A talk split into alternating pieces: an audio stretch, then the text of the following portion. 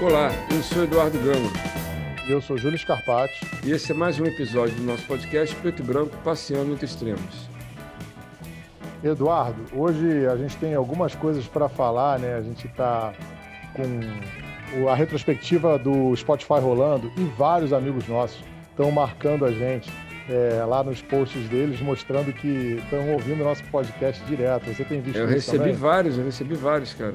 É, assim, para mim é bem emocionante, porque a minutagem de quem está escutando a gente é alta, né, cara? O pessoal está dedicando tempo. Né? É inacreditável, o pessoal está investindo tempo. E aí teve muita gente me questionando, eu postei o meu, e o podcast Preto e Branco não é o meu mais ouvido, né? Porque eu tenho outras influências de podcast, eu ouço muito podcast Preto e Branco, eventualmente para descobrir erros e até para ver coisas que, eu posso, que a gente possa melhorar, mas principalmente eu ouço outros episódios episódios. É engraçado. Mas quero agradecer a todo mundo que está ouvindo o nosso podcast, que está marcando a gente, que está mandando mensagem. É, essa, essa é, retrospectiva do Spotify foi muito legal para a gente também. Quero aproveitar também para dizer que a gente está com a nossa campanha no Catarse. Tem algumas pessoas já contribuindo, acho que a gente está divulgando ela pouco, vamos fazer mais força para divulgar nas redes sociais daqui para frente para que quem quer, e tem muita gente que quer e não está conseguindo, possa contribuir. E a gente está pensando em abrir outras formas também, porque teve gente que falou que não está conseguindo colocar o cartão de crédito para funcionar lá. Então a gente vai dar um jeitinho nisso também, talvez abrindo um PicPay, que teve gente que, que deu essa sugestão.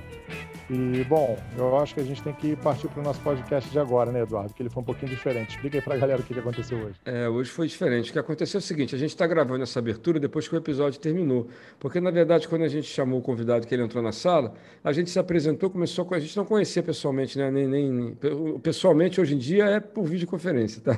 para entender a linguagem. É. Mas a gente não o conhecia, né? De, de, de, de, enfim, a gente foi apresentado aqui no, no podcast, né? Uma colega, uma amiga me indicou e é um cara super competente para falar do que ia falar, e a gente resolveu convidar. E ele entrou já falando coisas muito bacanas, e o papo estava tão bacana que a gente não queria.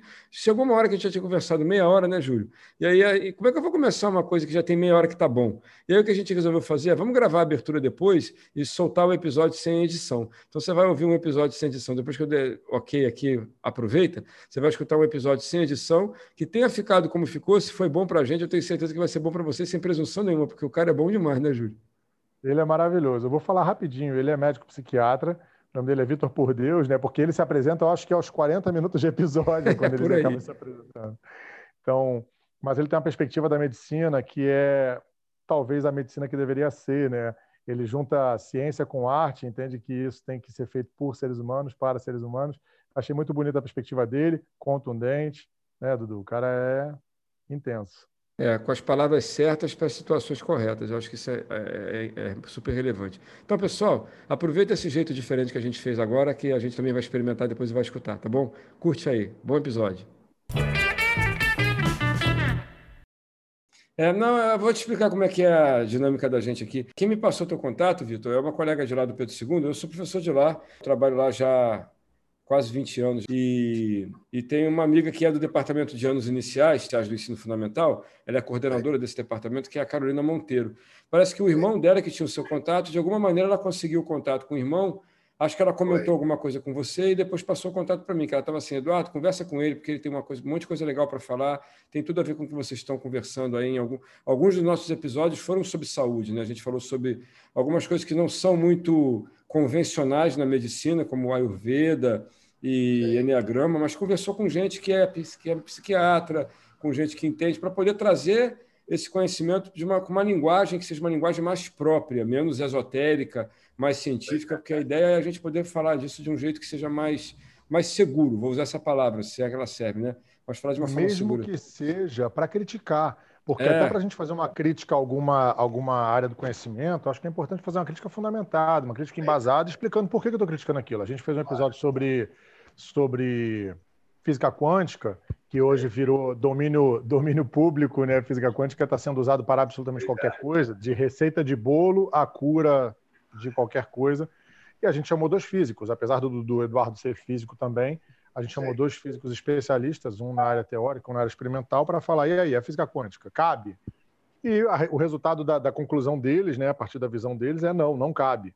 Então é uma crítica duríssima, inclusive, em alguns momentos, mas uma crítica totalmente é. fundamentada. Pois é, eu tenho, eu terminei a tese lá em psiquiatria transcultural, que é a antropologia da psiquiatria, lá no Canadá, né? É, na, na, na McGill. E, e, o último autor da minha tese foi o Hipócrates. Né? Uhum. Quer dizer, o, o, último foi o primeiro. Né? É o teu primeiro da medicina, né? É, é o primeirão, né? Aí, aí o Hipócrates, o debate, a grande preocupação dele é exatamente essa, que é a corrupção da ciência, os charlatães, essa coisa de gente falar uma coisa e dizer outra. E aí a situação dos médicos e da medicina é muito grave, é muito ruim, porque o que nós estamos vendo é uma masturbação tecnológica, né? pseudocientífica para todos os lados, e, o, e, o, e, a velha ciência hipocrática, que o Hipócrates né, eh, né rodou o mundo para conseguir implantar, é, e, e os médicos não estão fazendo, que nomeadamente é anamnese, diagnóstico, prognóstico e terapêutica, né, que são procedimentos é, médicos, né, do ritual médico antiquíssimos e que nós não estamos fazendo. A começar pelo coronavírus, né? Se a gente pelo coronavírus, se a gente fizer a anamnese do coronavírus, ele vai falar para gente que ele veio do morcego, que ele vem do, do, dos patos, que ele vem dos porcos, que ele vem né, dessas, é desses animais. Ele tem uma história para contar, né? Tem uma história para contar e que, que, são, e que são animais é, destruídos, devorados, né? É, é, sacrificados de maneira é, barbárica, violenta, né? e que isso ninguém fala. A destruição das florestas também é outra causa é, de pandemias, né? É outra causa. Né? Aqui no Brasil a gente não tem epidemia de dengue, epidemia de febre amarela.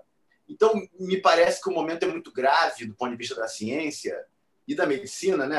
entendendo que a medicina é a, a, principal aplicação né?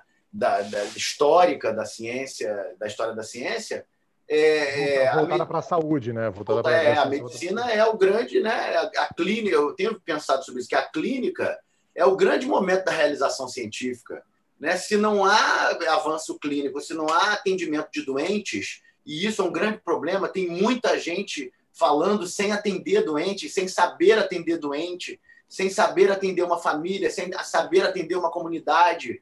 Né? O, o, que nós estamos convulsionando nesse momento é doença mental, doença mental, doença mental, em cima dessa pandemia, justamente por inadequação na, na, no manejo da política pública. Né? A política pública é feita de forma esquizofrênica mesmo, né? mas não é de hoje, né, meus amigos? É. Aqui no Rio de Janeiro, nós não podíamos esperar nada diferente. Né? Agora eu te pergunto, você acha que é esquizofrênica? Eu sempre fico pensando, né? Qual o diagnóstico social? É é. eu, sou da psicolo... eu sou da psicologia. Eu já não sei se é esquizofrênica ou se é sociopata, né? Já acho que é um. Já passo... É, é. Um... eu daria outro diagnóstico para o nosso espírito de época. Não sei é, se a liderança. É a liderança certamente sociopática, né? Muito forte. A gente alterna entre. As lideranças são alternadas entre é, milicianos assassinos, né? Psicopatas, sociopatas. e, e, e, neopentecostais satanistas, né? É, é um cenário muito difícil. Nós estamos numa situação... né, dos milicianos assassinos. Ah, haja corda para esticar, porque as duas pontas estão puxando para arrebentar mesmo.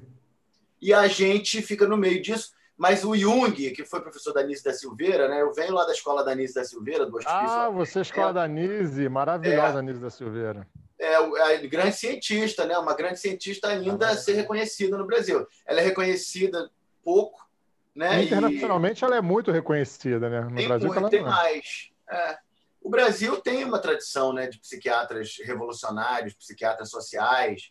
O Juliano Moreira, né, era um preto, Sim. pobre, criança, se tornou foi estudar medicina com 13 anos em Salvador ainda em 1800 e e 87 ali, logo antes da, da, da escravidão, era um preto. Então a gente tem uma tradição de lutar contra o racismo científico, de lutar contra o racismo, eh, o, o, a ciência colonial, não é? Eu tenho pensado muito sobre isso, que nós estamos nos debatendo com a ciência colonial. A nossa ciência não entra nas nossas famílias e não entra nas nossas comunidades por incompetência cultural, né? Porque não fala a língua do povo brasileiro, porque não fala a cultura, não, não estuda a cultura do povo brasileiro, apesar falta, de nós termos... Falta Paulo Freire, né? Falta Paulo Freire é, aí para poder fazer essa. Paulo Freire, Nício da Silveira, né? Eu trabalhei aqui no Rio com uma antropóloga francesa que virou mãe de santo, que é a Gisele Omindarewa Cosar, uma grande cientista, né? Da, da Ela é bem conhecida. Ela é reconhecida na antropologia. Hum. Ela trabalhou com o Roger Bastide, né? na, na Sorbonne. era mulher de diplomata, depois veio para o Brasil. Então, eu acho que nós, brasileiros, nós temos essa possibilidade de fazer uma ciência que reflita o território, né? que reflita a nossa comunidade e que reflita quem nós somos. Enquanto a gente não fizer essa antropofagia científica, né? Não devorar o cartório colonial, né? que fica dizendo que é, é cartesiano, que não sei o quê. a nossa realidade, a gente tem uma realidade dramaticamente particular, né? única. É. O Brasil muito. É... Como médico, sinto muito, senti muito isso. Eu estou com 40 anos, me formei com 24 e eu é, senti muito isso, que é preciso descolonizar a ciência para descolonizar a medicina, para aí sim o médico brasileiro ter ferramenta e ter capacidade de raciocínio de pensar uma realidade. Uma realidade local, né? Local, é. e que a gente enfrenta uma população de ex-escravos, de sobreviventes da escravidão, sobreviventes da Inquisição. A Inquisição trabalhou 380 anos no Brasil ninguém estuda isso. Né? Tem gente que estuda, mas é pouco, né? Pouco se fala. Tem uma professora na USP, a Anitta Novinsky, né, que é a maior autoridade de inquisição no Brasil e que é um grande tema, porque nosso sistema jurídico ainda é inquisitorial. Os procedimentos, né, você vai na rua, você leva um tapa na cara da polícia e você não pode fazer nada, né? Isso é uma coisa assim, tribunal da Inquisição, né? Sim. Então isso ainda está vivo no Brasil. E eu penso que a ciência é o grande eixo gerador de explicações e de visão de mundo, de visão de futuro. Né? Se a ciência for comprometida, a gente está fodido. A nossa ciência está comprometida. A é, nossa não é, se ela, é não é se ela for, né? Se ela continuar comprometida, a gente está é. mais fodido. Estamos fodidos porque não vai explicar, vai aumentar o nível de confusão, vai aumentar o nível de doença, vai aumentar o nível de destrutibilidade, de autodestrutibilidade nós já temos né, níveis muito altos, a gente já tem taxas de homicídio é, que alertam para a psicose coletiva. Né? Ah, o Jung ele fala disso, de aspectos coletivos da atividade mental. E quando ele escreve esse livro, que é um livro que todos nós devíamos ler nesse momento, chama Aspectos do Drama Contemporâneo, ele. Mas já pode dar como é... dica no final do episódio, né, Ju? Já, já é, tem. É, porque ele faz análise do nazismo. Né? O Jung trabalhou como psiquiatra e como psicólogo durante, dentro da Alemanha nazista até 39, quando ele é expulso. E aí ele tem uma oportunidade de fazer um estudo né, psicológico da, do que aconteceu naquela sociedade. E nós estamos vivendo um processo muito parecido. Sim. A gente costuma falar aqui no podcast, né? Porque o que a gente tenta trazer à luz aqui, você já percebeu isso, é uma, é uma ideia de olhar para o mundo a partir de, uma, de um questionamento científico e aí sim trazendo lá o que você o que você falou, né? Primeiro é a anamnese. E a anamnese é olhar para a história da humanidade e perceber que na história da humanidade já tem como fazer um diagnóstico. Então a gente já sabe que essa, a doença que a gente vive hoje não é uma doença nova, é uma doença conhecida, antiga e, não, e nem tão antiga. Estamos falando da década de 30, década de 40, a gente viveu algo parecido na, na Europa. Então, a anamnese médica, entendendo o mundo como organismo, seria: a gente já viu isso acontecer, os sintomas são esses aqui, né? O diagnóstico é esse aqui, o prognóstico é esse aqui e a terapêutica é essa aqui. A gente já conhece tudo. Por que não faz? Aí é a pergunta que vem, né? Por que não faz? E aí eu acho que o que a gente acredita aqui é que falta levar essa linguagem desse jeitinho que a gente está fazendo aqui agora é, para a maioria das pessoas. Né? Já sempre cito essa frase Arce Ribeiro, é, a crise de educação no Brasil não é uma crise, é um projeto. Não é no Brasil, é no mundo. As pessoas não têm capacidade de desenvolver um pensamento crítico, uma visão crítica sobre o que estão vivendo, Sim, e aí é. vão, a gente vai igual boiadona mesmo, pá, pá, pá, pá, pá vivendo. É.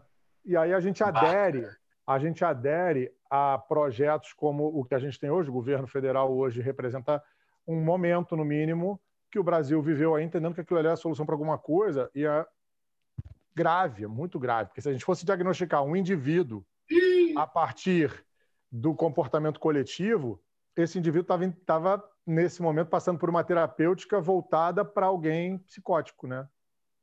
É, a gente está com psicopatas, PPP, psicopata no é. poder, né? E o psicopata não tem limite, né? O psicopata não respeita nada, nem ele próprio, nem os pais, nem a mãe, nem filho, nem irmão, nem nada. E é uma escalada é, psicótica, né? Só que é isso que é interessante de observar com a pandemia.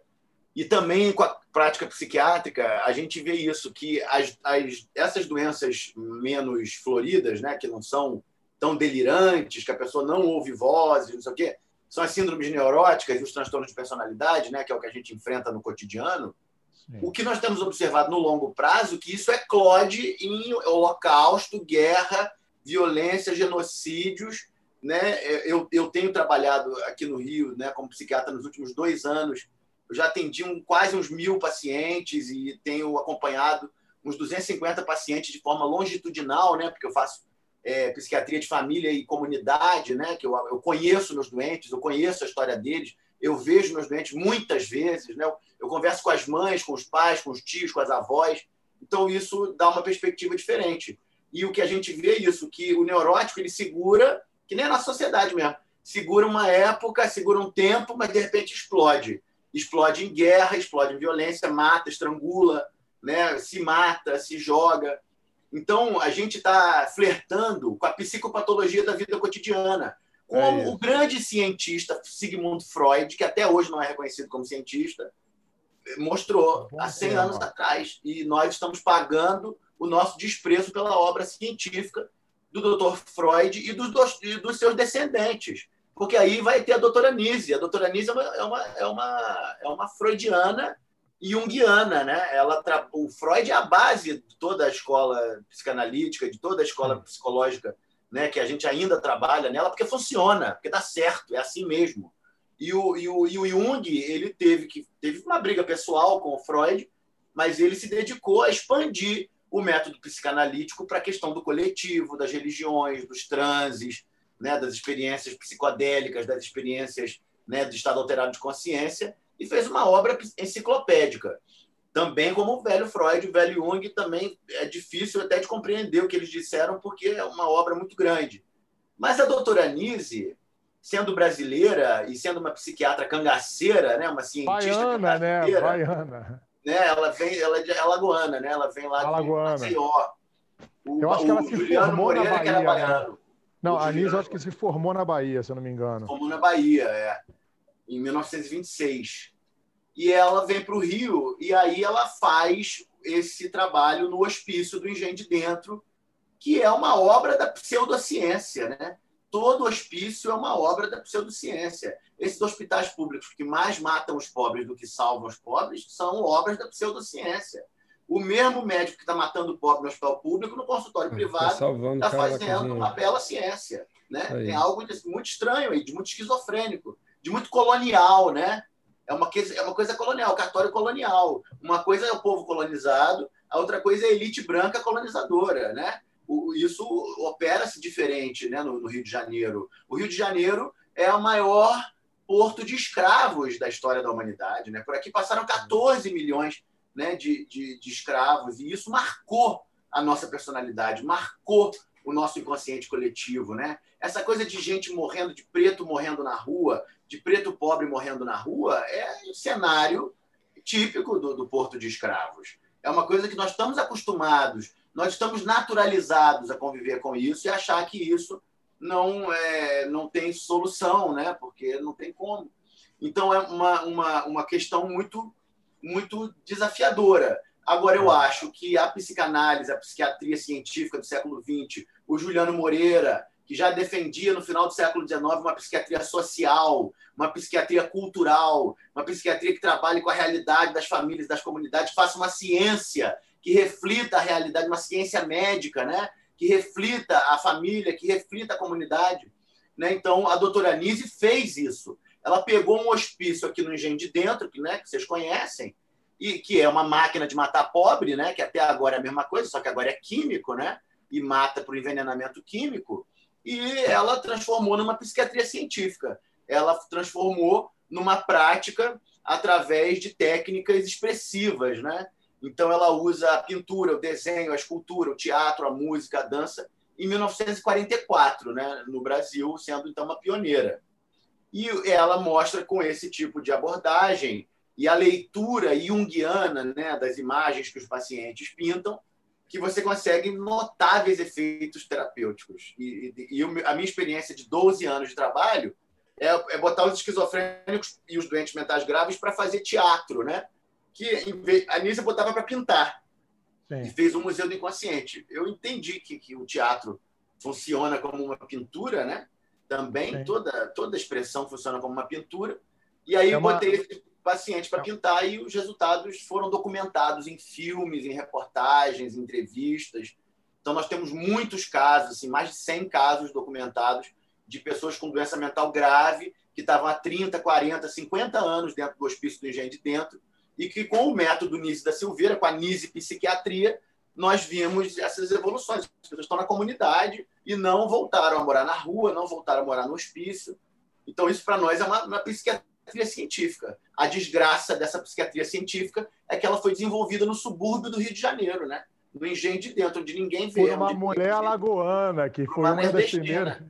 É. uma, nordestina. Agora, essas uma práticas aí que devem ter sido documentadas, não, Vitor? As práticas dela, que são muito bem documentadas, elas não é. são reproduzidas em algum lugar com, com maestria hoje, não?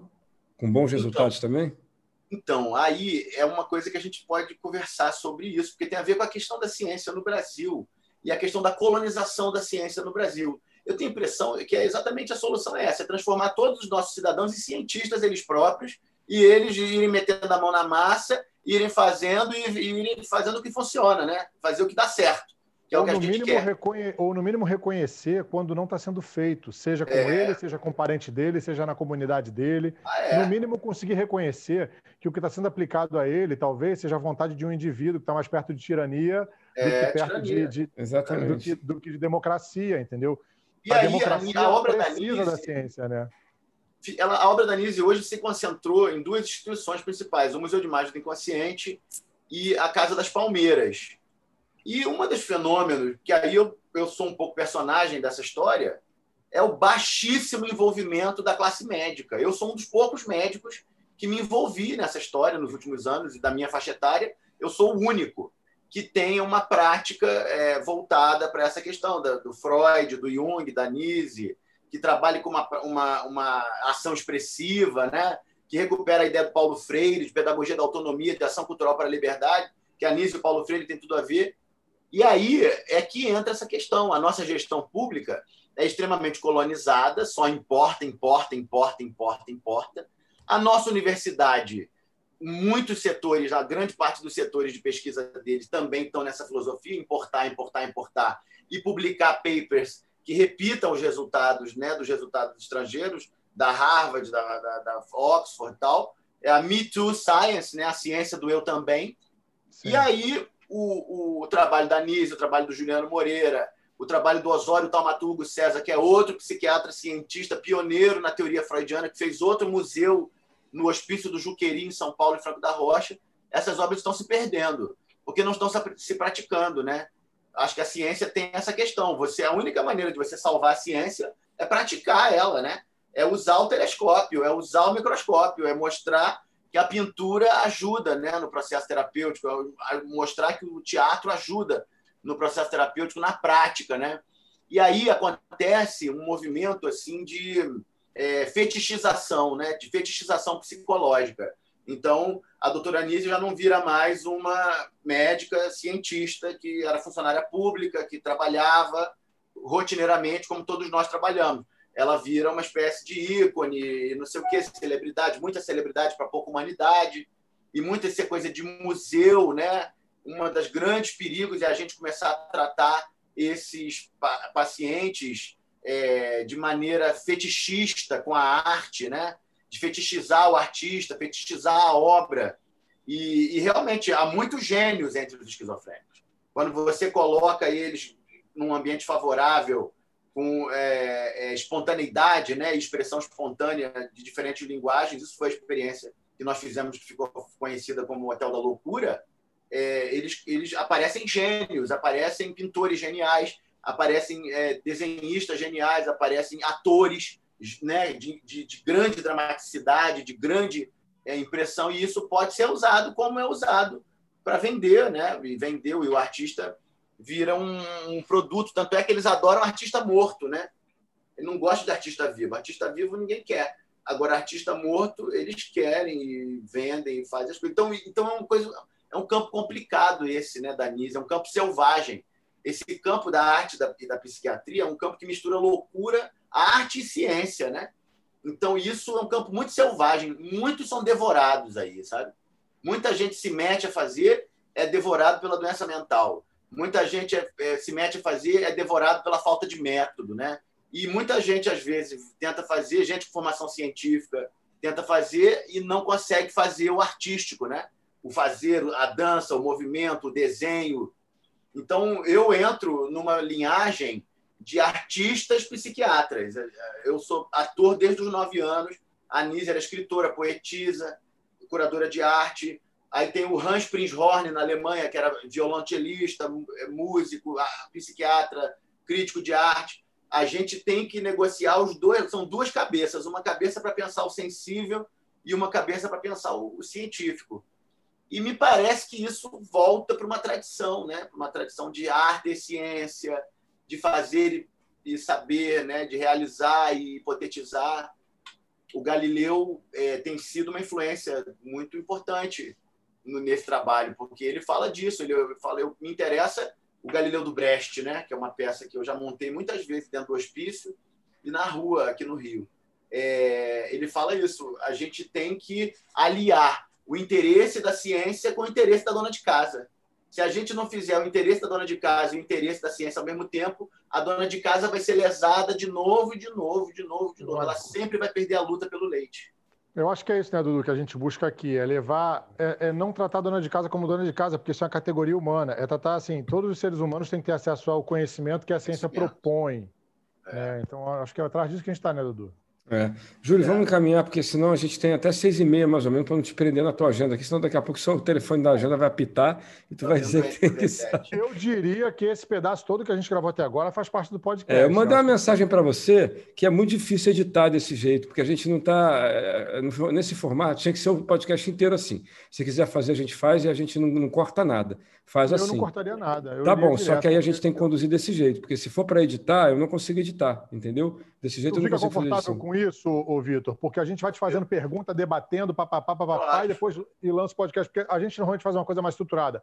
Eu pergunto, você responde, o Dudu pergunta, você responde. Mas pode ser desse responde. jeito que tá, que tá bom pra caramba mesmo, entendeu? Só depois é, eu vou cortar é. só isso que eu tô falando aqui agora, mas aí eu corto uma é, coisa pequena. Faz esse corte e segue. Eu só preciso, Vitor, fazer o seguinte: ó, vamos, vamos, vamos só começar, Júlio, a gente resgata de lá para trás, não tem problema nenhum. Tá? Só dizer o seguinte: o Vitor, se apresenta aí, porque a gente começou a conversar, mas a gente não te conhece, né? Então fala aí. Quer dizer, eu conheço o teu trabalho, conheço o teu Lattes, conheço alguma coisa uhum. que você coloca lá nas redes sociais. Pois é, mas é, mas, nem, o Lattes é o currículo que a gente, do pessoal que, que gosta é, de ciência, né? Geralmente tem um currículo. Depois de um certo ponto, você não precisa botar mais nada, não adianta. Não, né? é, é, já, já tá, fez já. tudo que tinha que fazer, já não. O que vale é a tua prática mesmo, né? Não tem muito. É. É, aí fica para fazer. Eu, eu, eu, eu, acho assim, um dado importante da minha biografia é que eu sou criado na quadra de Realengo, aqui no Rio, né? Meus pais eram é, pessoas militantes políticas, fundaram o PT lá em Realengo e me deram esse espírito assim é, né, aguerrido né, e, e, de, e, de, militância, que eu sou muito, faço teatro de rua, né? Isso exige, faço psiquiatria e teatro de rua, né? Então isso exige, mas acho que Realengo explica por que, que eu faço isso.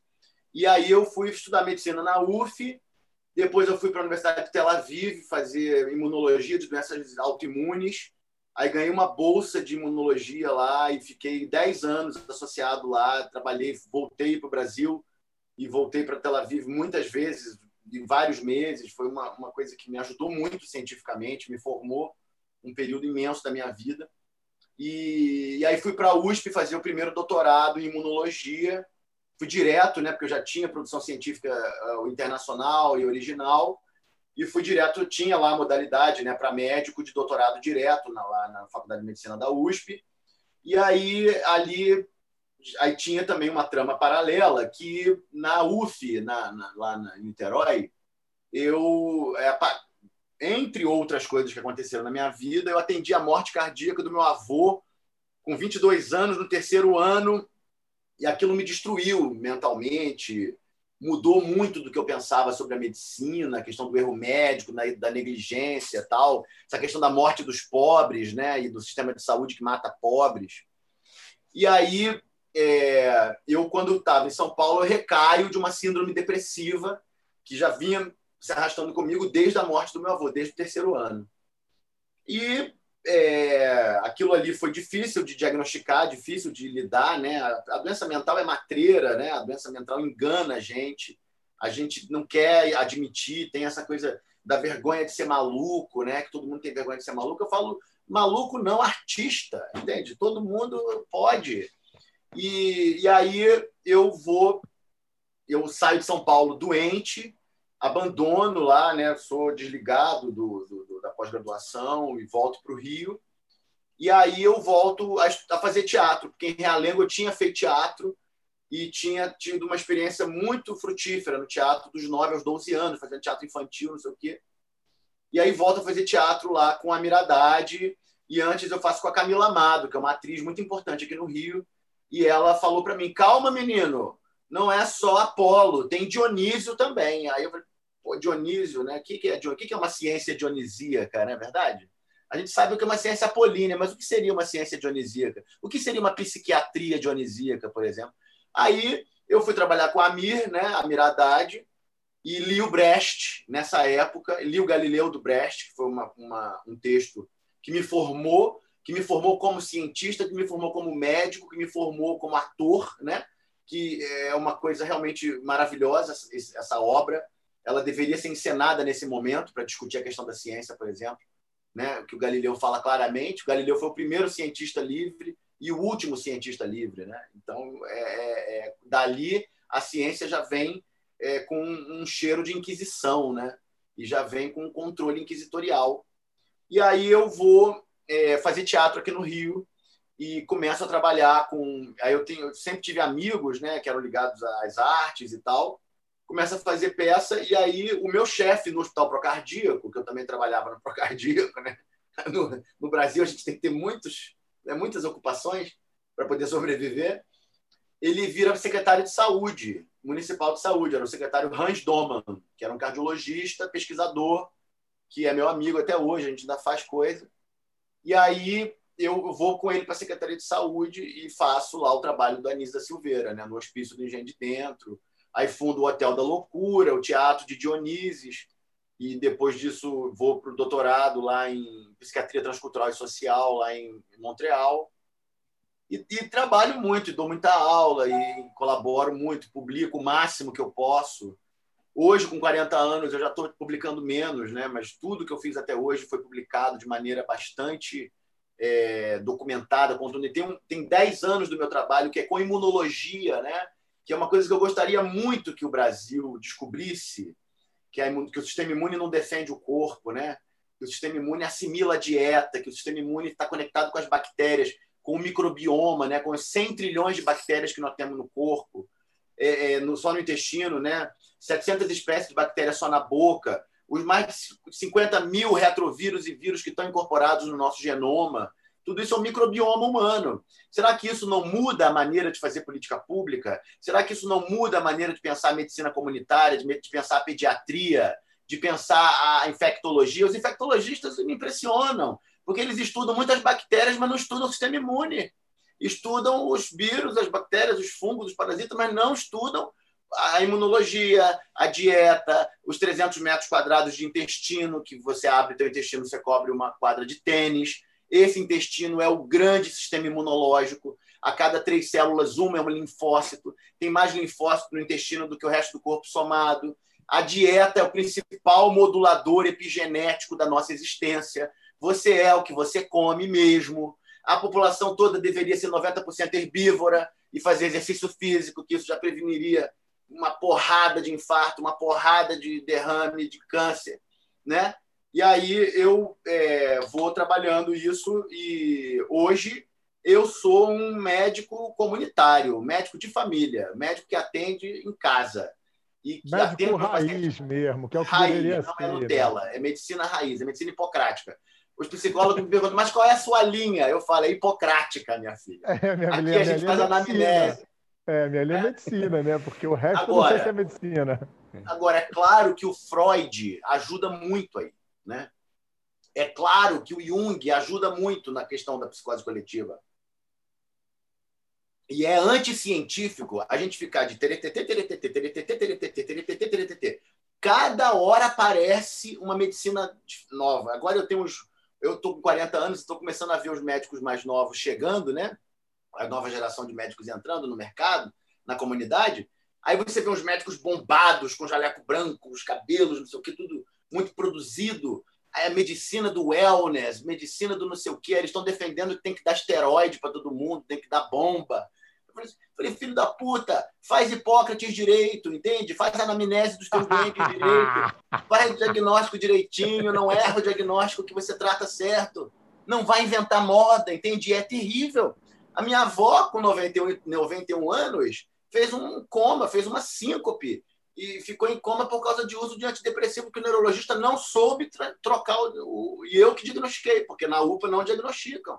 Segundo caso que eu atendi aqui no Rio, primeiro foi feminicídio, né? Nossa comunidade é braba. O, o segundo foi uma menina que tinha lá no Meyer, né? Que eu estava fazendo uma, uma, uma teatroclínica lá no Meyer, é, por causa lá do hospício, né? Nossa clientela toda. É, a menina foi na UPA e foi diagnosticada com infecção urinária duas vezes. E aí foi correndo lá onde eu estava, chegou desesperada, eu olhei ela, examinei o abdômen com dor né, no hipocôndrio direito, com dor na parte baixa do abdômen na parte direita. Falei, isso pode ser apendicite. Apendicite mata. Em 16 horas. Mandei para o Salgadão. Entendeu? Salgado Filho. Tinha uma menina de carro lá, levou, foi, fez tomografia operou no SUS. Né? Mas você veja, os médicos, como não conhecem os pacientes, não conhecem as histórias, não sabe de onde o doente vem, não sabe a comunidade que o doente está morando. Não coloca a mão, né, Vitor? Não coloca a mão para não coloca a mão nem para ver onde está doendo. Não mais, né? Não cheira, não vê o que que está. Então isso acaba dando um erro diagnóstico que é muito grave. E outra coisa que é muito grave na ciência médica atual, na pseudociência médica atual, que eles vendem aí, que a, a torta a direita, é a diferença entre diagnóstico médico e nosologia, né? Uma coisa é a classificação das doenças. Então, esquizofrenia, psicose, neurose, né, transtorno da personalidade, transtorno do humor, são a classificação das doenças psiquiátricas. Isso não é o diagnóstico da pessoa. Todo mundo acha que isso é diagnóstico, porque a indústria farmacêutica fala, ah, depressão, tome tal, bipolar, tome tal. Mas isso é a nosologia. Isso é um rótulo que você coloca em cima da pessoa. O diagnóstico verdadeiro vem a, é a síntese da história e das memórias daquela pessoa. Você tem que ser capaz de fazer uma síntese histórica de modo que o paciente se reconheça, se sinta refletido, se sinta informado sobre ele próprio e se modifique, né? E se transforme a partir do próprio entendimento. Ô, Vitor, eu vi você fazer uma, uma, uma gravação que você fez pessoal do SESC, que você falava um pouco disso que você está abordando aí agora, que é essa questão da história, de uma anamnese histórica. E você falava da importância da, das questões familiares, das questões ancestrais, que vinham em cascata e afetavam a nossa própria existência, o nosso próprio jeito de estar no mundo. Né? Eu queria que você falasse um pouco mais disso, porque eu achei esse conceito fantástico. Né? Quer dizer, não, não se trata legal. só do que eu tenho, se trata do que eu trago também. Né? É isso, da minha história. Isso aí é a grande revolução da epigenética na medicina, né? Se a gente então faz uma reflexão de que as nossas características não são determinadas é, de forma genética, mas que elas são determinadas de maneira epigenética e que o curso histórico, as experiências, as emoções, a dieta, o exercício físico, a maneira de viver, o saneamento básico, a comida, a qualidade de vida, o tempo de sono, né? Tudo isso que faz um ser humano saudável, o acesso à cultura modula epigeneticamente o nosso organismo. Então, nós somos profundamente marcados pela nossa experiência histórica. Então, por exemplo, eu tenho clientes que a família, a parte do pai, morreu todo mundo no Holocausto, a parte da mãe morreu no, no hospício internada esquizofrênica. Né? Aí, como que isso não afeta epigeneticamente o indivíduo, a família, a comunidade? Né? Então, a gente vai ver, na verdade, nessa concepção ecológica, né? nessa concepção epigenética, nessa concepção onde nós somos seres é, é, em processo de construção permanente, autopoéticos, né? como Maturana, Humberto Maturana, com quem eu trabalhei pessoalmente no Chile em 2007, é, formulou essa ideia.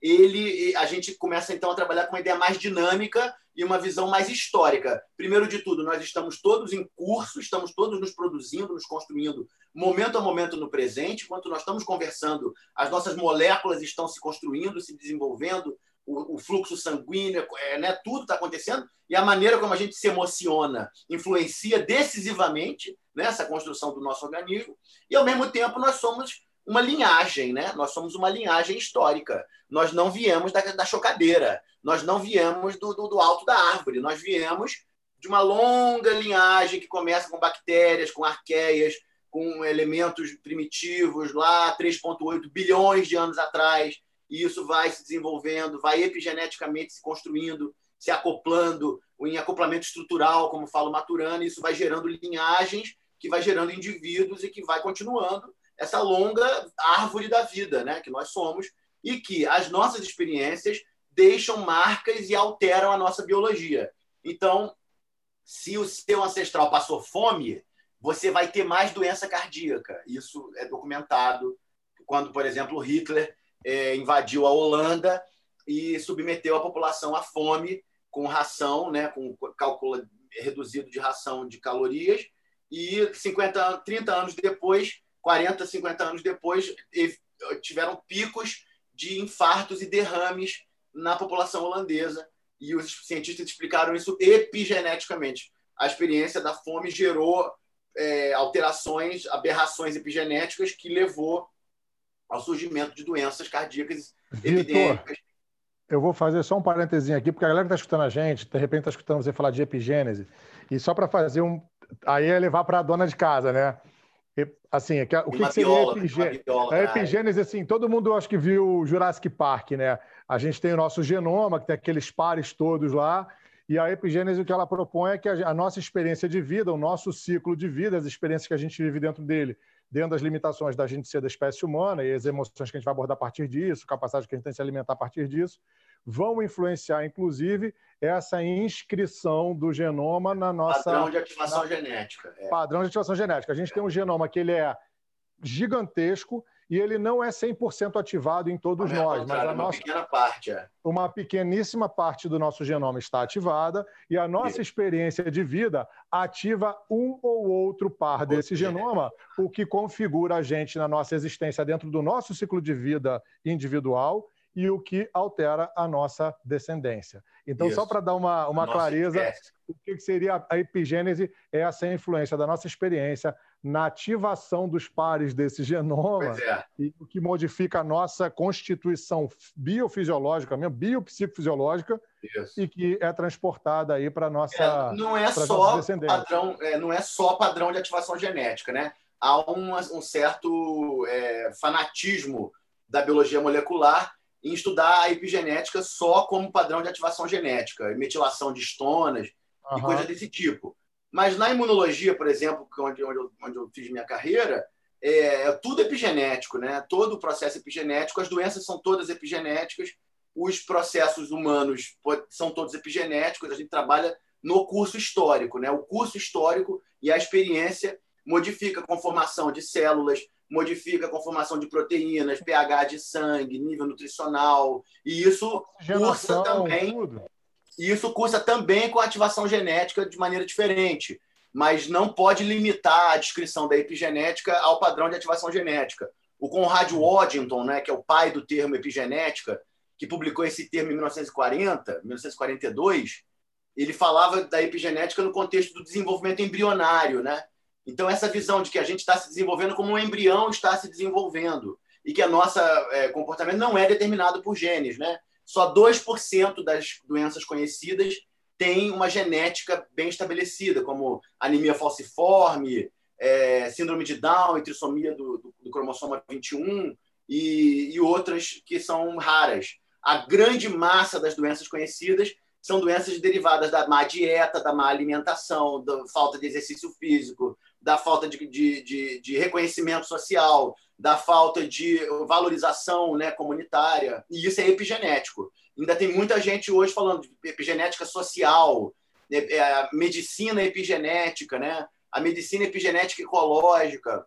Então, eu acho que é, é super importante esse debate, porque nos lembra que o nosso curso histórico, né, o padrão de ativação dos nossos genes, não está definido. Né? Ele está sendo construído pela nossa cultura, pela nossa visão de mundo, pelos valores ideológicos, pelos é, modelos de comportamento que a gente segue. Né? Ninguém inventa comportamento. A gente copia comportamento, a gente é que nem chimpanzé. A gente aprende por imitação, né? Então, o que, que nós estamos imitando? O que, que nós estamos oferecendo para a nossa juventude, para nossas crianças, epigeneticamente falando, né? É isso. Eu tenho, uma visão, eu tenho uma visão muito legal que você está falando, né? Porque eu estou estudando, eu estou fazendo mestrado em neurociência e eu estou me aprofundando nessa parte justamente de epigenética, mas acho legal você falar isso. É, não é que o nosso genoma não está definido, nosso genoma está definido, mas não necessariamente por isso o nosso comportamento é definido. A gente tem uma limitação, que é a limitação da capacidade humana de existir. Então, as nossas emoções são as emoções conhecidas, que a gente pode nomear de mil é. formas. A, a, gente tem um repertório de possibilidades é, neuropsicofisiológicas de existência. Isso. E a epigenética vai ajudar a gente a ativar de formas mais favoráveis para a gente ou mais desfavoráveis. E a gente já tem conhecimento disso e continua não usando. E é isso que chama não atenção. Usando, e você veja que o Hipócrates também seria um precursor epigenético, né? Porque ele fala muito disso, do papel do ambiente, do papel da dieta, do papel da água. Se o seu doente está bebendo água limpa, se não está bebendo água limpa, quais são os sonhos do seu doente, qual é o discurso dele. Né? Então, pelo padrão é, do comportamento cultural, né? Então, no, eu vi muito isso, a maneira, pelo padrão da performance do teatro, você consegue é, muito mais acesso ao conteúdo inconsciente e ao conteúdo daquela pessoa do que por uma entrevista estruturada, né, que a psiquiatria geralmente insiste em fazer com o paciente com doença grave. Então, isso são é, desafios de um debate, né, de um debate médico, de um debate científico, de um debate público, que leve essa ciência para a prática, né, e que confirme ela como ciência. Porque se não levar para a prática, vira marketing, vira né, masturbação é, institucional, né? Então, isso é um perigo que a medicina sofre. Os médicos estão muito encastelados, né? Os médicos estão muito longe da comunidade, estão muito longe da cultura, muito longe das famílias, como os cientistas também, né? Sim. Os médicos que se dizem cientistas, né? O médico jura fidelidade no, no, juramento hipocrático, a gente jura fidelidade à ciência, né? O Hipócrates, a luta dele foi essa. Mas aí você vai ver que tem muita indústria, né? Muita droga, muito protocolo, né? e pouco raciocínio clínico, e pouca história, e pouca diagnóstico, né? pouca, pouca síntese da memória da comunidade. Um povo colonizado como o nosso, entende? Que viveu o pão que o diabo amassou na mão da escravidão, na mão de tudo isso. Como é que nós não vamos atrás das memórias deles? Entende? Pensando na Nise da Silveira, fala, Dudu, fala você, por favor. Pode falar, pode falar. Pensando na Nise da Silveira, é, eu estudo a Nise da Silveira da perspectiva da psicologia, que eu acho que a psicologia acabou aderindo a Nise da Silveira mais do que a medicina, né? A psicologia é. abraçou ela, que era uma médica, psiquiatra, é. mas por causa das práticas dela, que eram práticas talvez vistas pela medicina como não científicas ou lúdicas demais, ela acabou sendo mais abraçada pela psicologia. A Nise foi presa. Né?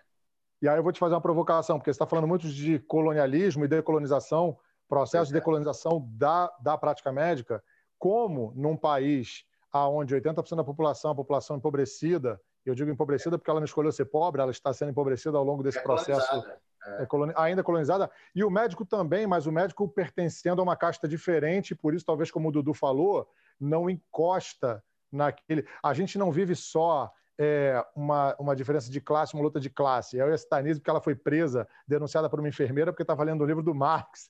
Acho que foi em 36 ou em 38. 36. É, 36. Foi em 36, não foi? É. Ela foi presa porque ela estava andando com livros do Marx. E ela era do Partido Comunista na época, não sei. E aí a gente já está falando feita, dessa coisa... Ela nunca foi filiada, não. Ela era. Não foi filiada. Amiga. A gente vive essa luta de classes há muito tempo, mas tem alguém, eu estava lendo um artigo esses dias falando que no Brasil não existe só uma, uma briga de classes, existe casta. E o que, é. eu vejo na, o que eu vejo na medicina, essa provocação que eu quero te fazer, você foi para a é medicina, casta. mas você obviamente se posicionou de uma forma diferente, a gente vê na medicina esse comportamento de castas, que é mais do que de classes, aonde existem os intocáveis, como a gente tanto critica na Índia, porque o que você vê na, nas, nas hospitais de periferia, apesar do SUS ser um avanço maravilhoso, é um distanciamento da classe médica para com essa sua classe é, de pacientes, né? Exatamente. Porque existe um comportamento de distanciamento é, que é não há empatia, é, não há empatia com o sofrimento do povo. Os médicos são brancos, de classe média, classe média alta, não têm origem popular. Eu sou um raro médico que tem origem popular. Eu devo ser um dos poucos médicos que saiu da Coab de Realengo, que eu, que eu conheço, eu sou o único. E é, tra meu trabalho é para tentar chegar na Coab de Realengo, porque é difícil chegar na Coab de Realengo, vocês imaginem também, né? Conseguir sair é difícil. Agora, conseguir retornar para lá com alguma prática né, científica que funcione é mais difícil ainda. Então, é, os médicos não têm essa empatia com o povo, não vê que o povo está sofrendo para caralho, que nós estamos com essa situação. É, acabam vendo, porque está todo mundo com burnout também. Né? Eu estou com 10 médicos no consultório, é uma, é uma quantidade imensa de pessoas totalmente alienadas né, da sua prática, alienadas da sua é, da, da, anamnese hipocrática, alienadas da tradição da medicina, né, sem saber o que que olha a coisa é muito grave. É, não tem, as pessoas não sabem diferenciar um médico de um cirurgião. O cirurgião chega, não, porque eu sou médico, não sei o quê, aí sai cortando todo mundo, amputa. Você fala, não, o médico não é isso. O médico faz anamneses, ele trabalha, é um telepata. O médico é um telepata metamorfo. Ele tem que entrar na cabeça das pessoas, tem que entrar na vida delas, se transformar nelas, fazer uma mudança, que é um diagnóstico, e sair vivo, né? E conseguir se voltar metamorfoseado do que ele era antes. Então, isso é uma outra é, é uma outra tradição, né? Isso tem a ver com, com, com, com cultura, com comunidade, com teatro. Essa com tradição música, existe, Vitor. Essa tradição existe. Existe. Porque quando chama de tradição parece que dela. existe. Você não, você é um representante dela, mas quando eu penso em uma tradição, eu penso em alguma coisa longeva, em alguma coisa estruturada, em uma coisa robusta. É uma coisa que está enfraquecido, né? É uma linhagem que está sofrendo ataques. E é muito contraditório, porque todos os médicos do Ocidente juram fidelidade a Hipócrates nunca leram Hipócrates. Eu tive que fazer doutorado para poder ler Hipócrates, encaixar ele no pensamento, entender que o Freud é um retorno a Hipócrates, que o Jung é um retorno a Hipócrates, Dr. Anísio é um retorno a Hipócrates, né, que é o pensamento histórico, o pensamento de, de linhagem, né, o pensamento de você organizar a leitura da comunidade, né, como a comunidade está evoluindo. Como é que a gente não acha estranho o Rio de Janeiro ser uma, um conjunto de guetos? Não é uma, não é uma cidade está todo mundo isolado nos seus guetos, cada vez mais agora com essa coisa de pandemia, não sei o quê. Não tem espaço público, não tem debate público, não tem consenso novamente. Aí entra a questão da ciência. Não tem ciência pública. A ciência pública é metralhadora na mão do policial e o hospital envenenando, envenenando pobre e maltratando pobre. Isso não pode ser assim. Não é possível que nós brasileiros não tenhamos desenvolvido ciências que sejam capazes de chegar no nosso povo né? E nós sabemos que temos. Nós sabemos que há várias experiências, vários grupos que conseguem sim produzir saúde mental, emancipação, educação. Eu, eu, quando fundei o Hotel da Loucura, eu era gestor na Secretaria de Saúde, eu trouxe os maiores educadores populares do Brasil em atividade, que ainda são as mesmas pessoas. Que foi a Vera Dantas, que é uma médica, atriz no Ceará. O Rai Lima, que é um poeta, educador, que vive, é, é, é da Paraíba o, o Júnior Santos, é, que é um diretor de teatro, educador, a Josi Dantas, que é a esposa dele, é, é, é do Rio Grande do Norte, a professora Heloísa Helena Costa, que tem um projeto revolucionário que chama Educações Patrimoniais, Expedições Patrimoniais, que você vai para as comunidades trabalhar o patrimônio e a memória. Então, a, a, o pé de goiaba, a titia que faz artesanato, a velha que produz doce e aí faz uma feira, faz uma festa e apresenta aquilo para a comunidade. Então, isso funciona. O que, o que nós estamos esperando? Estamos esperando os psicopatas milicianos educarem nosso povo? Os, os, os neopentecostais satanistas educarem nosso povo? O que, que os nossos médicos estão esperando para olhar para a sua realidade, para olhar para a sua família? Né? Não é fácil, quando você é médico, olhar para a sua família. Exige alto nível de autoanálise, né? Inclusive, tenho a impressão que o Freud não teve coragem né, de enfrentar a mãe dele, que a mãe dele era terrível. Acho que a mãe dele né, era muito invasiva. Mas nós temos que fazer esse movimento. Isso é um movimento decolonizatório. É um movimento da gente reencontrar a nossa raiz, né? da gente reencontrar de onde a gente veio. Deixa eu te fazer. Dudu, tu quer perguntar? Porque eu tô aqui. Assim, eu quero, mas você está animado, pode perguntar. Uma hora eu consigo vai, perguntar. Vai, lá, vai lá. Vai não, pode ir, vai, emenda. Sobre, sobre processos decolonizantes, né? E aí, para é. também explicar rapidinho para a nossa galera aqui, hoje existe uma. Hoje não, já há muito tempo, existem alguns autores falando sobre decolonização, que quando a gente pensa em luta antirracista, a gente primeiro tem que pensar a razão dela, e a razão dela são as estruturas coloniais, da onde a gente veio, por que, que a gente é quem a gente é. E aí existe agora um processo que talvez seja mais amplo do que o antirracismo, que é o processo decolonial, que a gente também está trabalhando isso a partir de uma série de, outras, de outros episódios aqui do, do podcast.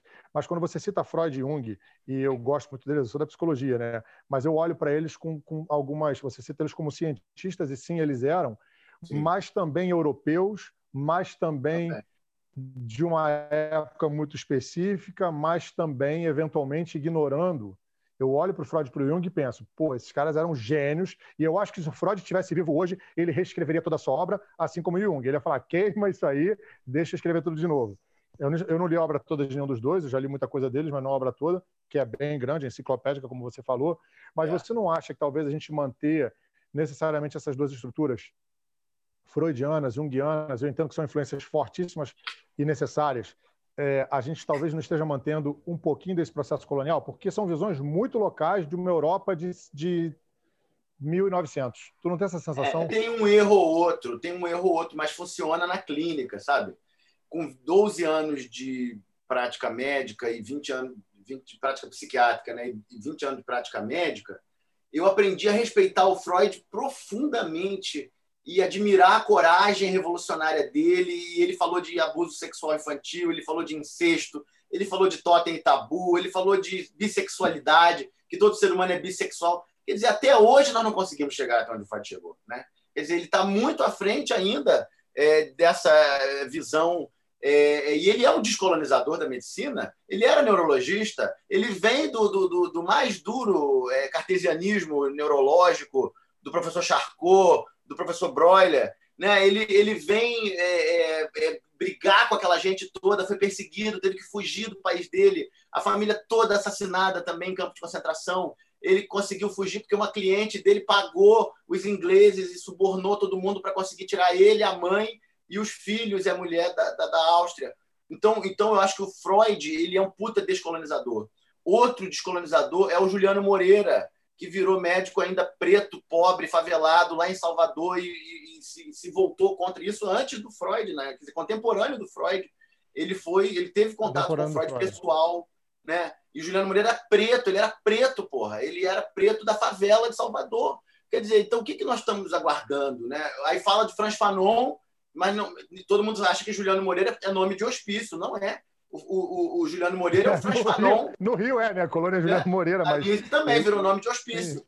Mas o, o, o, Juliano é o Franz Fanon brasileiro. A, a, a, a, nossa querida Nise é a Franz Fanon de saias cangaceira, tirando água do cacto naquela porra daquele engenho de dentro onde eu trabalhei sete anos. Né? Então, isso é uma, uma, uma coisa que eu acho que a gente, antes de fazer a rejeição dessas figuras, a gente tem que tem que testar eles na prática mesmo e ver se funciona mesmo, porque funciona pra caramba. Funciona e era isso que precisava acontecer no momento desse. Os médicos estarem atendendo as famílias e estarem identificando as causas traumáticas psicológicas das doenças, né? das doenças cardíacas, das doenças neurológicas, das doenças psiquiátricas, e fazer a psicoterapia com a pessoa e fazer a psicoterapia com a família e fazer aquela família parar de repetir o comportamento abusivo, né? Porque a psicoterapia faz isso. A psicoterapia faz a pessoa perceber que estava fazendo um comportamento autoabusivo, autodestrutivo, autossabotador. E é isso mesmo, psicopatologia da vida cotidiana, o mal-estar da civilização, o totem e o tabu. Totem né? Tabu. Gente, ele falava, a gente há pouco tempo, né, assim, na, na, na cadeia filogenética da nossa cultura, nós praticávamos canibalismo, né? Todas as religiões e todas as tribos comiam carne, antropofagia, não sei o quê. Atualmente nós ainda temos esse drama do incesto, né? Que é uma proibição e o abuso das crianças, mas há uma tradição de incesto nesses primatas bípedes, né, orgiásticos e bissexuais. Ele fala isso em 1912 no Totem Tabu, que é a tradição primata, que certamente olhando para o futuro a gente vai abolir. E certamente nós vamos. Uma prática que nós temos até agora é a prática do assassinato. A polícia assassina, o ladrão assassina, todo mundo rouba por dinheiro, todo mundo rouba, acha, né, assassina, rouba por dinheiro, acha isso normal. E é certo que, como o incesto está sendo abolido, como o canibalismo foi abolido, nós vamos abolir também o assassinato.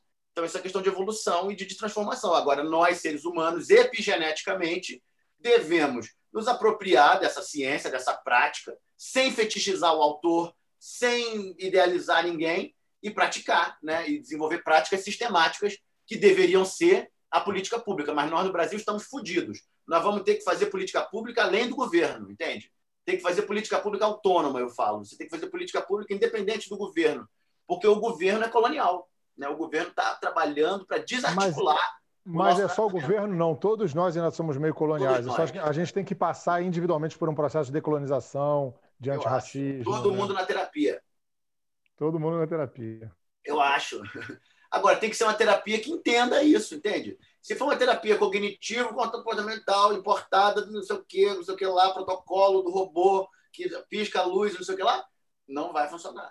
Porque nós precisamos é de macumba, nós precisamos de candomblé, nós precisamos de capoeira. Ciência no Brasil é macumba, né? A macumba científica do Brasil, não é isso? Aí tem que fazer essa virada porque aí a gente vai descobrir competências inacreditáveis. Eu trabalhei com uma das maiores mães de santo do Brasil, que é uma antropóloga, uma das maiores antropólogas da França, do mundo, lá em Duque de Caxias. Né? Tive que cavar, abrir é, né, mato para descobrir uma francesa com 95 anos, antropóloga da Sorbonne, em Duque de Caxias. E eu tenho certeza que tem muito mais coisa por aí. O Museu de Imagem do Inconsciente. Como é que pode que no hospício do Engenho de Dentro, ali no, no, no Grande Meyer, tem o maior museu de, do mundo de arte e loucura, que é admirado e é citado. Ninguém é conhece, ninguém conhece. Ninguém visitou. E esse museu, por sua vez, não é trabalhado pela gestão pública, fica tudo mal feito. A gestão pública não pensa em saúde mental, né? porque são doentes mentais, são pessoas traumatizadas desde a infância, que vão para o erário público se vingar, né? aí roubam o erário público e se vingam, impõem um, um regime de abuso, violência para toda uma população. E a gente está vivendo isso ainda de uma forma reativada, e essa colonização me parece uma cybercolonização. Né? Eu acho que o único debate que a gente tem que fazer é o debate da ciência, porque o debate da ciência vai levantar em algum momento essa questão de que nós temos que confrontar a nossa prática. Se for ciência mesmo, tem que levar para a prática. E se for levar para a prática, vai ter que sair de dentro do laboratório, vai ter que sair de dentro do hospital, vai ter que sair de dentro da, do muro, do, do campo, da academia, quê, é. da academia para poder chegar lá aonde o bicho está pegando, onde não está chegando o, o, a gente, meus amigos. Em janeiro nós não tínhamos água limpa na, na, na, no Rio de Janeiro, né? Estão, né? Não tem saneamento básico. Semana passada também estava sem. Semana é, passada é, repetiu. Passada, na nascente. 30 bairros sem água, 30 bairros então, sem isso água. Isso é esquizofrênico. Isso é 60% do Rio de Janeiro não tem esgoto tratado. Não tem esgoto tratado. Então, a, nossa tá agenda, frente... a nossa agenda ainda é do século XVII, a nossa agenda pública ainda é do século XVII. É, é, exatamente, é pré-descoberta das bactérias. Agora, Vitor, então... você fala aí dessa questão de resgatar que é o que interessa a discussão científica. Eu estava ouvindo ontem, né, não estava ouvindo ao vivo, estava ouvindo a gravação numa reportagem da, do ministro da Saúde, acho que foi ontem que ele fez uma fala comprida, e aí ele Sei. falou um monte de besteira, entre as besteiras que ele falou, ele disse que. Eu estou falando besteira, mas é sempre para usar de eufemismo, tá? Porque acho que para o ministro da Saúde nem cabe a expressão besteira, estou sendo assim, bem, bem simplório. É, é genocídio, mas, né? É. é. mas de qualquer maneira, né? Ele falou uma informação errada, é genocídio. É, não, fala besteira mesmo, uma coisa, é. coisa, coisa que, sim, que conduz à, à, desinformação. E eu acho que isso é criminoso. Mas ele falava é, que. É, é, ele falava que não estava vendo exatamente que estava tendo algum problema com questão ao aumento da das condições pandêmicas que a gente está vivendo, né, do número de mortes, nem da, do agravamento da nossa situação, porque, afinal de contas, o período eleitoral não indicava que havia tido nenhum aumento né, na, nos casos de, de, de, Covid. E aí ele falava, é só você olhar lá a nossa senoidezinha, né?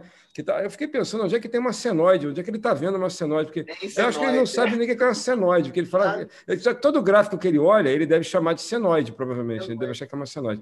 Eu quero te perguntar o seguinte: trazendo essa questão da pandemia para cá, é o seguinte: a gente tem hoje, dentro de casa, um monte de sujeitos diferentes. Né? A gente tem. É, eu vou falar dessas castas que você falou, que eu acho que essa palavra incomoda, mas eu acho que é para ela incomodar mesmo, sabe? A gente tem várias castas dentro de casa hoje. A gente tem a classe média alta, que se comporta de uma certa maneira dentro dessa pandemia, a gente tem a classe média mais tradicional, a gente tem né, a classe empobrecida mesmo que tem que sair de casa para trabalhar, que nunca parou, nunca pôde ficar dentro de casa, nunca, que nem todo mundo pôde pegar, nem todo mundo teve a consciência de, né, de continuar pagando a sua empregada, a sua faxineira, a sua é. doméstica, vamos chamar de doméstica, que é um nome horroroso, mas a, a pessoa que trabalha, que presta serviço para ela não teve condição de. Não, escrava, não, né? Vamos falar a escrava. A palavra continua é botando a escrava para trabalhar. Escravizada. É. Mas a, a classe média não tem essa consciência e eventualmente não tem nem como pagar, porque a classe média acredita que está na casta que não está. Então, É, acredita que está no lugar. Então, a minha pergunta para você é o É seguinte: cartório colonial, é pacto colonial. se a gente fosse fazer uma anamnese desse sujeito coletivo que hoje está dentro de casa, né? A gente tem que separar em casta mesmo, ou a gente consegue agrupar todo mundo num, num grande sujeito que a gente consegue avaliar e pensar o que, que tem que oferecer para ele? Porque, assim, eu estou falando por mim, que sou um, um desses sujeitos no meio de uma coletividade de milhões e milhões de pessoas. Eu estava conversando com o Júlio hoje de manhã sobre isso, né? Assim, eu tenho ficado doente de verdade, porque eu, assim, eu não vejo meus amigos, eu vejo pessoas que eu acabei conhecendo no período da pandemia, mas agora que eu estou vendo mais a minha mãe cheia de cuidado, passei meses sem ver minha mãe, né? vou com muito cuidado encontrar com ela, o Júlio faz a mesma coisa com a mãe dele. É, vejo meus amigos, eu não vejo, não vejo. O único amigo que eu vi nesse período pandêmico que a gente fez uma gravação até juntos foi eu e o Júlio. Os outros amigos mais próximos, amigos mais antigos, eu não, não, não vejo mesmo, porque eles, não- eles estão dentro de casa, eles não saem nem para trabalhar, que é o meu caso também. Então, assim, é, quem é, que- que, oferecer para esse sujeito do ponto de vista da saúde? Existe um comportamento coletivo que a gente pode tratar todo mundo do mesmo jeito, ou a gente tem que separar nas caixas e oferecer para cada um? Quer dizer, pegar, pegar para cada um e, e dar o tratamento que cada um, dentro das caixas, é, precisa receber. É, eu, eu acho que isso aqui no Rio de Janeiro tem essa questão que é muito óbvia. O Rio de Janeiro não é uma cidade normal. Ela é uma cidade, é uma megalópole, né? São 7 milhões de habitantes. São sei lá quantos municípios aglomerados em um só município aqui dentro, né? A gente tem a Zona Oeste, tem a Barra, tem a Zona Sul, Copacabana, Realengo, de onde eu venho, é 300 mil pessoas. É uma cidade por si própria, Bangu. Então, deveria haver uma política pública é, customizada para cada área e é, preparando a população para cada área. E o que teria que ter medicina de família, que é o que tem em todos os sistemas do mundo que funciona, na Inglaterra, em Cuba, em todo lugar. É, é, médico de família atendendo em casa. É, é muito superior se isso acontecesse, que é o que eu faço. Eu atendo em casa, eu faço medicina de família e psiquiatria de família.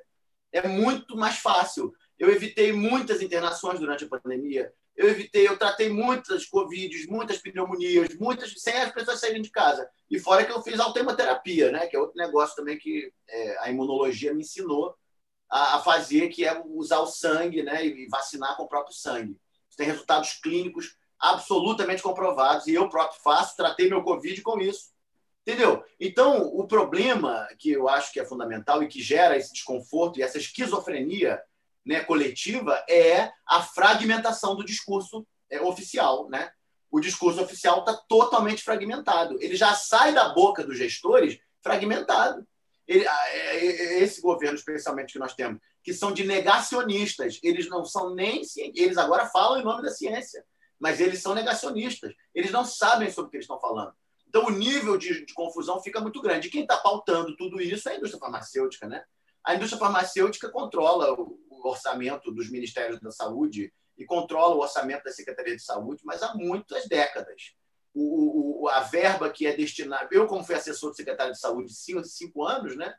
eu, eu fiquei sabendo muita coisa, que o, o, a verba da assistência farmacêutica vem fixa o secretário não pode mexer naquela verba porque é verba para comprar medicação, mesmo que esteja sobrando, mesmo que o dinheiro possa ser alocado de outra maneira em outro negócio.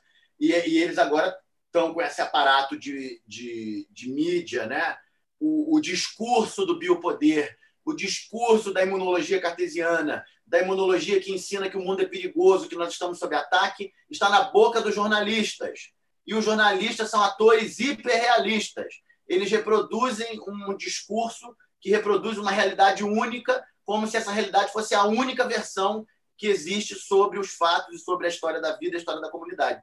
Então, eles vão empurrando isso para todo lado e gera a população batendo cabeça. Um faz quarentena, o outro não faz, um acha que é importante, o outro acha que não é importante, um acha que vai pegar, não vai pegar.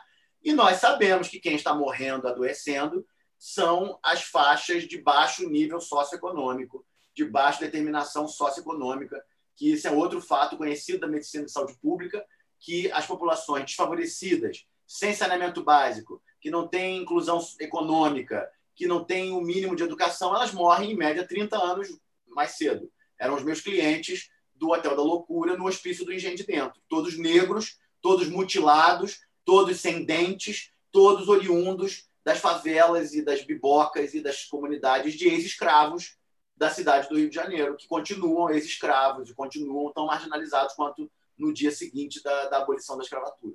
Ex-escravizados e ainda escravizados. Vitor. Isso, isso na psiquiatria a gente pega muito, né? Porque você vai fazendo a história da família, cai lá sempre. Lá no sempre. fundo da senzala. Você, você cai no fundo da senzala ou cai no mínimo no porto aqui, do, no caso do Valongo, mas você não consegue chegar... e na fogueira da Inquisição também, né? No que máximo, nós né? passamos pela fogueira da Inquisição. Vitor, eu vou te falar uma coisa. Essa conversa aqui deveria durar 10 horas. Então, eu... Pelo amor de a Deus. Gente, a gente tem que caminhar para o final, mas eu vou deixar aqui já Vou deixar, né, Dudu? Eu acho que a gente tem que caminhar para o final por causa do horário, mas eu vou tem, deixar um convite aberto para um próximo, uma próxima gravação. É, essa, essa conversa aqui foi uma conversa catártica. Te ouvir é estimulante, de verdade. Eu fiquei com mil perguntas para te fazer, e aí, de repente, a gente pode estruturar um próximo podcast, uma próxima gravação contigo, para poder fazer uma coisa de pergunta-resposta sobre. Eu acho que o Dudu fez isso muito bem nesse podcast, de te fazer uma pergunta de e aí como faz, né? Para onde a gente vai com o que a gente tem. É, eu, eu quero te agradecer aqui, vou deixar para o Dudu fazer uma pergunta em consideração final. Quero te agradecer porque você ampliou minha visão é, sobre Freud e Jung, e inclusive sobre a, o posicionamento científico da cultura brasileira dentro de uma estrutura de saúde mental. É, e, e, era uma visão que eu, antes da gente começar essa gravação, não existia. Então é muito, é muito bom chegar no que final bom. dessa gravação pensando Freud e Jung como, como é, agentes decolonizantes da sua época. Quando é. eu olho para eles da onde eu olho hoje, não. É, não mas quando eu olho para eles da onde eles estavam, é, sim. Rodaram a baiana. E, e, eles rodaram a baiana. Então eu saio daqui com, eu saio daqui feliz de estar vendo ele, porque eu também sou muito adepto hoje da gente trazer Fanon que você citou, né? E, e o Juliano, o Juliano Moreira, Juliano Moreira, o Osório César, o Osório Tomaturgo César é outra figura genial. Uhum. Que Aimé Césaire também, que o Dudu citou num outro, num outro podcast. Aimé Césaire fez um, que também era da Martinica, que fez um par ali, acho que ele é contemporâneo do, do Fanon. Fanon. Então, assim, esses autores eu tenho buscado a influência deles, mas eu, eu pacifiquei minha visão sobre o Jung e o Freud. Que Vou bom. deixar o Dudu fazer as considerações dele lá e pergunta final, caso ele queira. Eu quero Valeu. só agradecer mesmo, dizer que é, assim, quando você fala que a gente quer uma ciência que dialogue com a dona de casa, que dialogue com o cara que faz a, a, limpeza da rua, que dialogue com o porteiro do prédio da gente, que dialogue com a gente também, né? Porque mesmo a gente se considerando pessoa da ciência, a gente, é. a gente já falou muito disso aqui, né, Júlio? Que os textos científicos não dialogam com todo mundo. Escrevem para um, um, um grupamento muito específico da população, muito reduzido, muito privilegiado, né, e, e, repetindo, não contribui em nada porque a gente está falando aqui de decolonizar. Eu acho que parte do processo de decolonizar é facilitar o acesso à linguagem, facilitar o acesso ao conhecimento, permitir que as pessoas sejam capazes de conhecer aquilo que você quer produzir e que é de interesse delas, para poder ajudar elas a se, a se libertarem. Porque não é ficar esperando que alguém liberte. É o que você falou lá numa hora aí que eu não me lembro qual foi, em que a, o cara tem que estar tá lá, quando ele vai no hospital, ele tem que saber se o que estão fazendo com ele, minimamente, está de acordo com algum padrão que a ciência corrobora, com algum padrão que seja de tratamento digno para uma pessoa, para um ser humano que está ali, que não é um achismo, que não é um enfim, que não é um. Como é que você chamou aí? Do, do neopentecostal do capeta, né? Como é que é? É o neopentecostal satanista. É, pois é. É quase a mesma coisa. São meus pacientes. Pois Tudo é, é clínico, estou falando da clínica. Mas acho que é isso mesmo.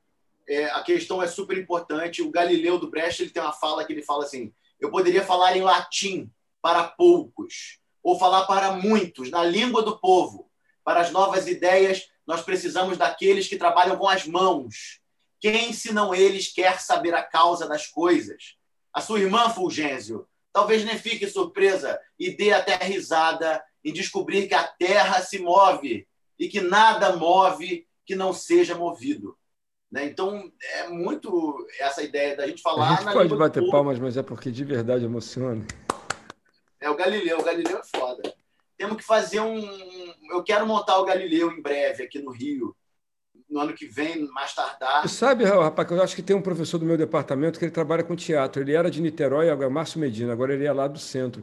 Eu acho que ele já montou essa peça aí já, porque ele trabalha com teatro também. Né? Ele é a base, é uma é. base para o debate da ciência do século XX.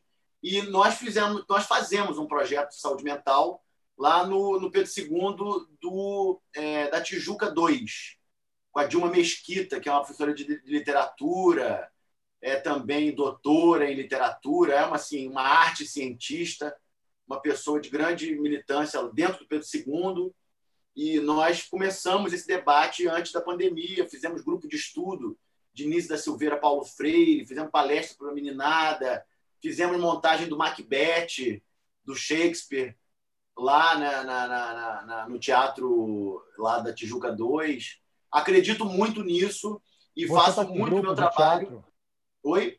Você ainda está com grupo de teatro? Eu tenho um grupo de teatro há 12 anos, que é o Teatro de Dionises, que é uma mistura de Nise e, Dionísio, né? Maravilhoso.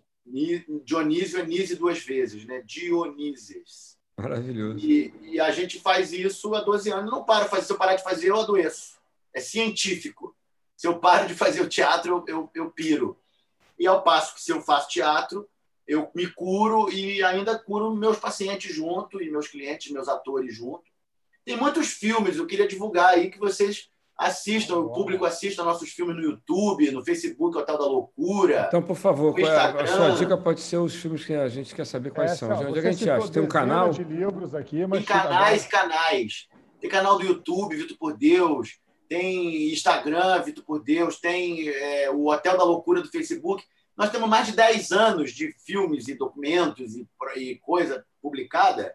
E nossos filmes já ganharam prêmios são muitos atores que eram ex-esquizofrênicos, pessoas estavam presas dentro. Tem o, fantasma do rei Hamlet, que é interpretado pelo ator Reginaldo Terra, que ficou 58 anos preso dentro do hospício e saiu, está na comunidade, é, saiu fazendo teatro, saiu fazendo cortejo. E isso é a anísia. O Brasil ele tem uma tradição muito forte na psiquiatria.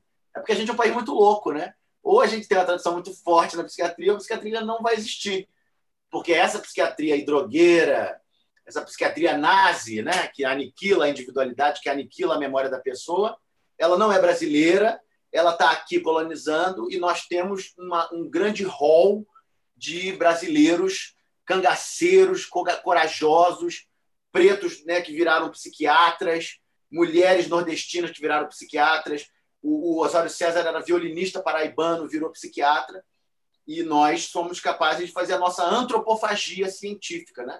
de devorar essa ciência caduca, né? de um mundo caduco, e partir para dentro da ciência brasileira, que ela está por inventar. Né? Ela está por inventar em todas as áreas.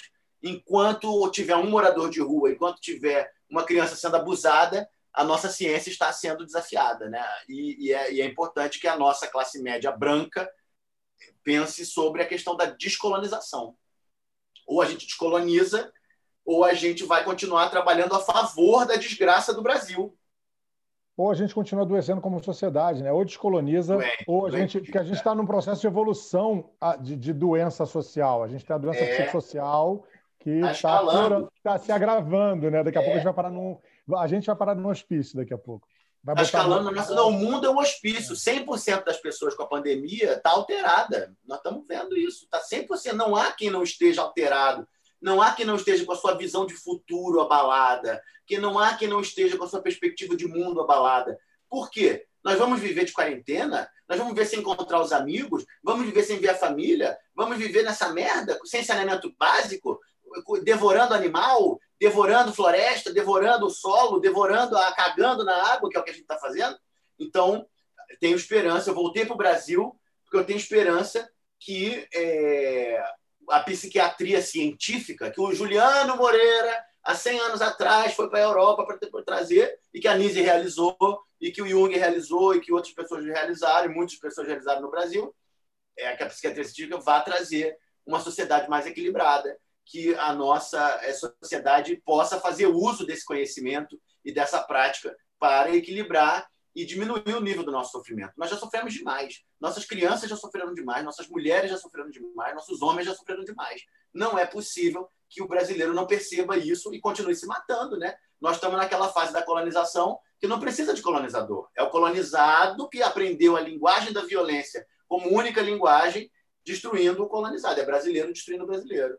Então, isso me parece um desafio científico. Eu até brinco que falo, seria impossível se não fosse científico, né?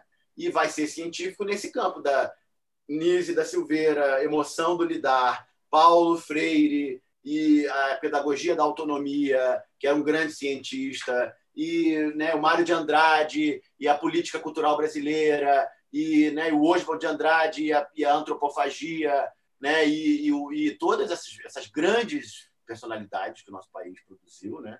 E que geraram experiências úteis, a gente vive delas. Eu vivo disso. Eu hoje vivo disso no Rio de Janeiro. E voltei para o Brasil para estar tá dentro da minha comunidade. Estou aqui enfrentando é, né, é, miliciano assassino de um lado e é, neopentecostal satanista do outro. Mas estou feliz. Estou feliz de estar aqui, estou feliz de estar perto da minha família, de atender a minha avó quando tem intoxicação por antidepressivo. E estou feliz de estar perto da minha comunidade e de estar usando o meu conhecimento de forma útil. Falar, olha, eu não consigo curar todo mundo. E né, uma grande parte das pessoas não colabora e não né, é, se desenvolve, mas não estou conseguindo fazer diferença para grupos de famílias, para pessoas, e que isso, eu tenho certeza, vai é, fortificar, né? isso vai é, florescer, e nós temos que florescer com saúde mental. Não adianta mais achar que vai fazer uma maracutaia, que vai dar um golpe, que vai sacanear o outro, vai puxar o tapete do outro, não sei o que, que isso vai produzir alguma coisa fértil. Só o que é verdadeiro é fértil, e só o que é fértil é verdadeiro. Então, isso também tem a ver com a ciência, né? Maravilhoso, maravilhoso. Vitor, muito obrigado. Eu acho que a gente precisa de um episódio 2, de verdade. É, a gente vai agendar. A gente, não falta... Acho que o trabalho de vocês é excelente. Estão fazendo um trabalho excelente de trazer o debate científico numa outra linguagem, para a linguagem do rádio, né, principalmente, para o rádio por internet. Uhum. E isso é essencial. Tem que entrar, isso tinha que invadir a mídia de massas, né? Tem que invadir a rádio Tupi, tem que invadir o, né, a televisão Globo, tem que invadir a televisão SBT, porque é com certeza daí que vai melhorar o clima, né? É com certeza daí que vai ficar uma, uma psique individual e coletiva de menos é, peso, né? De menos bizarrice, né? De menos mau gosto e a gente pode ter uma sociedade com saúde mental que dá para fazer. A gente conhece várias experiências no Brasil onde as comunidades estavam se engalfinhando e através de intervenções culturais e educacionais e medicina, medicina de verdade e psiquiatria e tal, a pistolagem cedeu, a fome cedeu, a morte cedeu e os grupos culturais se formam e os grupos comunitários se formam e as pessoas se cuidam e, e vão para frente. A gente tem que fazer isso no Brasil, senão vai dar errado, senão morre, senão morre 30 anos antes. E, infelizmente, é o que a maioria das pessoas está vivendo nesse momento né? a, a vulnerabilidade mental, né? A fome é mental, né? A doença é mental, a doença é imaginária, é da desordem dos pensamentos, é da visão de mundo que está quebrada, né? Então a gente tem que falar, ah, tá todo mundo com fome na rua, a fome é mental, tem que matar essa fome mental do povo brasileiro. O povo brasileiro tem fome mental, o povo brasileiro tem fome de se desenvolver. Se você falar de coisas boas, belas, bonitas, interessantes, gostosas, científicas, artísticas, estéticas, éticas, eu tenho certeza que esse povo faminto vai se interessar, porque eles se interessam. Eu trabalhei sete anos num decrépito hospício no Engenho de Dentro, onde a doutora Anice trabalhou também, e nós vimos lá o povo dançar, cantar, compor, pular, esquizofrênico isolado que não se comunicava, voltar a falar, voltar a se comunicar, e isso foi a Nise que, que desenvolveu. Ela tem uma obra extensa, né? deveria ser usada nas escolas e nas políticas públicas. Eu tenho falar, tem que, eu falava lá com a Dilma Mesquita lá no, no Pedro II. Tem que ensinar a Nise da Silveira no jardim de infância agora. A única chance é essa. Que as crianças já vão crescer sabendo que tem uma opção, né? Que tem uma opção expressiva, que tem uma opção de você olhar o mundo de uma forma não competitiva, de uma forma não violenta, de uma forma não cartesiana. Que é isso que a Nise fez. Ela pegou uma psiquiatria cartesiana, um brontossauro agressivo da psiquiatria cartesiana e transformou no beija-flor da emoção de lidar. Né? E isso parece que é o que precisa acontecer no Brasil agora, porque o Brasil está sendo devorado né? por, por, por essas forças é, violentas, né? colonizadoras, que a gente conhece elas há 500 anos, né? 520 anos, a longa noite dos 500 anos. E, e, e eu, para sair da Coab de Realengo, tive que devorar esse é, terceiro mundista e vomitei o Vitor por Deus, né? que eu sou Vitor Alexandre por Deus da Silva. Né? Então, Vitor por Deus é um personagem que saiu lá no hospício, que é um personagem descolonizado. Ele, para virar Vitor por Deus, teve que quebrar um monte de auto-preconceitos, um monte de auto-limites, um monte de auto de complexo de inferioridade que lá em Realengo, na Coab, no subúrbio, no longe, não sei o quê, a gente às vezes incorpora, né? É, né, o Júlio está hipnotizado ali. Não, olhando daqui parece que funcionou. Você se tornou o próprio tiranossauro e agora está é. aí devolvendo muita coisa.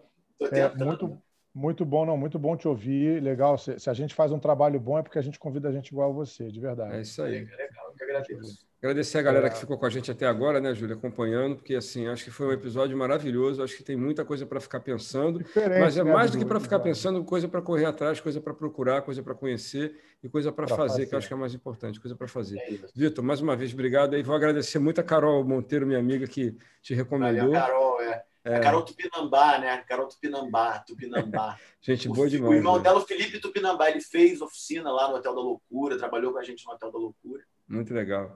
Obrigado. E, e é um egresso, né? Temos um grupo de egressos. É, os amigos que escutam a gente mandam muito, gente muito boa para conversar com a gente aqui, né, Júlio? A gente tem uma experiência muito maravilhosa. Bom. A gente está a gente tá crescendo nesse modelo comunitário, né? O podcast é, começou Júlio Eduardo e num prazo muito curto ele ficou gigante porque pessoas aderiram ao que você falou, se se, se, se oferecer para a população algo, algo que seja gostoso, quer. todo é. mundo quer. Então a gente está tendo. O povo quer qualidade, de... o povo não quer morte, o povo não quer medo. É e a ciência, né? Fechar aqui. E a ciência, quando ela é feita de verdade, é bem feita, ela produz segurança, ela produz saúde, ela produz avanço. E quando a ciência é mal feita, de forma obscura, de forma manipulada, ela produz medo, insegurança e desgraça. E isso é o que nós estamos aí. Essa gente aí não é cientista, eles são propagandistas da indústria. Ficam carregando droga para todo lado.